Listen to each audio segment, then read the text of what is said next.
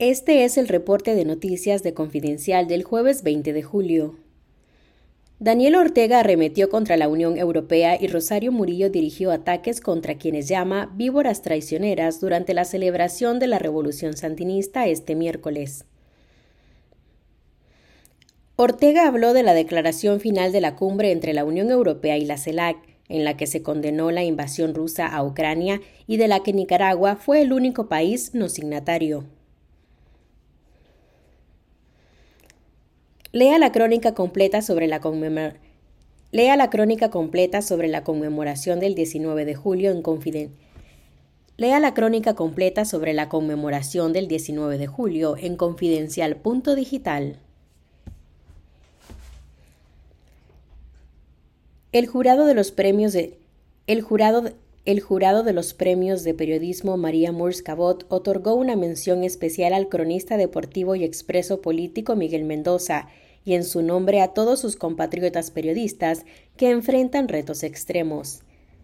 Miguel Mendoza se define como reportero de deportes, pero pasó 500 Miguel Mendoza se define como reportero Miguel Mendoza se define Miguel Mendoza se define como reportero de Miguel Mendoza se define como reportero de deportes, pero pasó 597 días de Miguel Mendoza se define como reportero de deportes, pero pasó 597 días detenido en una celda donde sobrevivió una tortura dolorosa. Voy a repetir eso porque pasó una moto y no se escucha. Miguel Mendoza se define como reportero de deportes, Miguel Mendoza se define como reportero de deportes, pero pasó 597 días detenido en una celda donde sobrevivió una tortura dolorosa. Luego fue condenado a nueve años de cárcel y su patrimonio fue confiscado. El gobierno nicaragüense le quitó su nacionalidad y lo exilió por haber cumplido su misión, informar a la sociedad sobre asuntos políticos, explicó el jurado su explicó el jurado sobre su decisión. El Premio de Periodismo María Cabot es uno de los galardones más antiguos y de mayor prestigio del continente y es entregado por la Universidad de Columbia en Estados Unidos. Lea el reporte completo en confidencial.digital. La juventud sandinista pasó de ser una fuerza de choque a una red de espionaje partidario, afirman a Confidencial. Tres, la juventud la juventud sandinista pasó de ser una fuerza de choque a una red de espionaje partidario, afirman a Confidencial. Tres Perdón. La juventud sandinista pasó de ser una fuerza de choque a una red de espionaje partidario, afirman a Confidencial tres exintegrantes de la organización de Managua, Estelí y Granada. Elías, un exintegrante de la Juventud Sandinista de Estelí, aseguró que muchos de los integrantes de esta organización ahora trabajan para el Estado, donde ejercen vigilancia, pero también trabajan en los territorios monitoreando a personas de interés para la dictadura, ya sea por ser opositores o por ser consideradas líderes.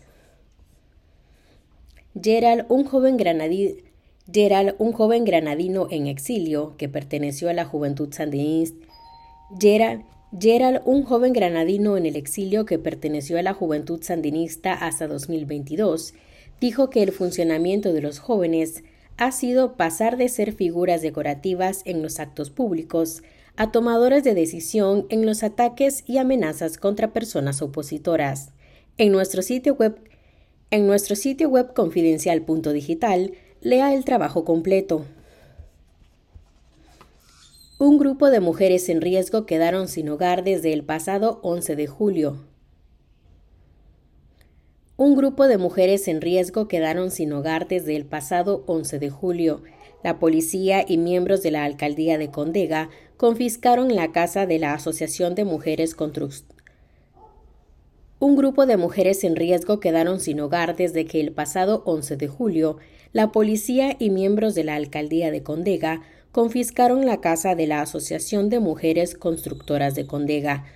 Una integrante de la organización explicó que la personería jurídica fue cancelada en mayo de 2022, pero la casa seguía funcionando porque legalmente es la junta directiva la que decide qué se hace con el espacio ante cualquier cierre.